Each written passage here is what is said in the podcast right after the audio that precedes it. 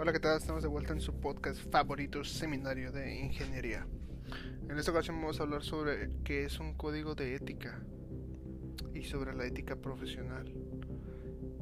Pero antes, pues tenemos que, que conocer qué es un código de ética.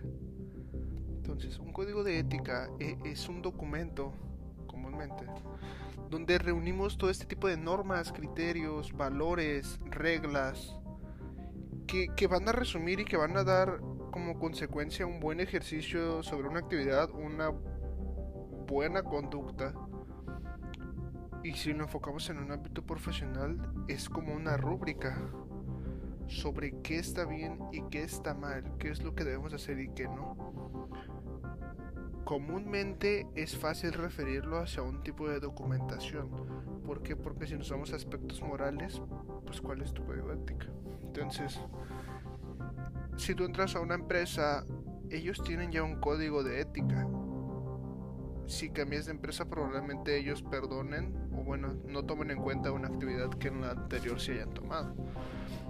Pero, pero ok, entonces, sobre una ética profesional, siempre, siempre, siempre va a aparecer cuando tú estás manejando, estás operando sobre un empleo.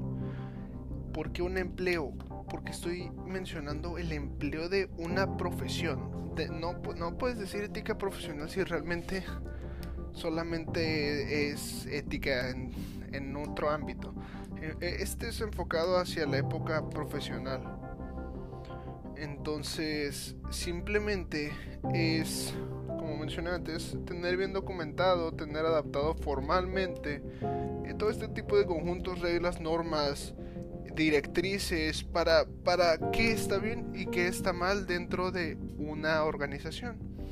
Entonces, mucha gente de la que investiga sobre esto, ¿por qué? Porque siempre va a ser algo que nunca, nunca vas a terminar de, de, establecer. ¿Por qué? Porque las, los tiempos van cambiando.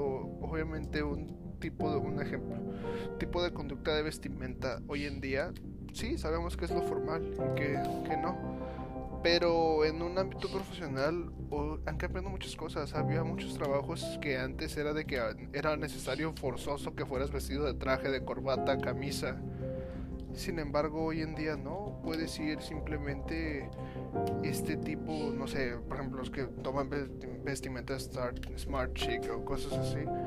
Simplemente con algo casual pero que no sea informal.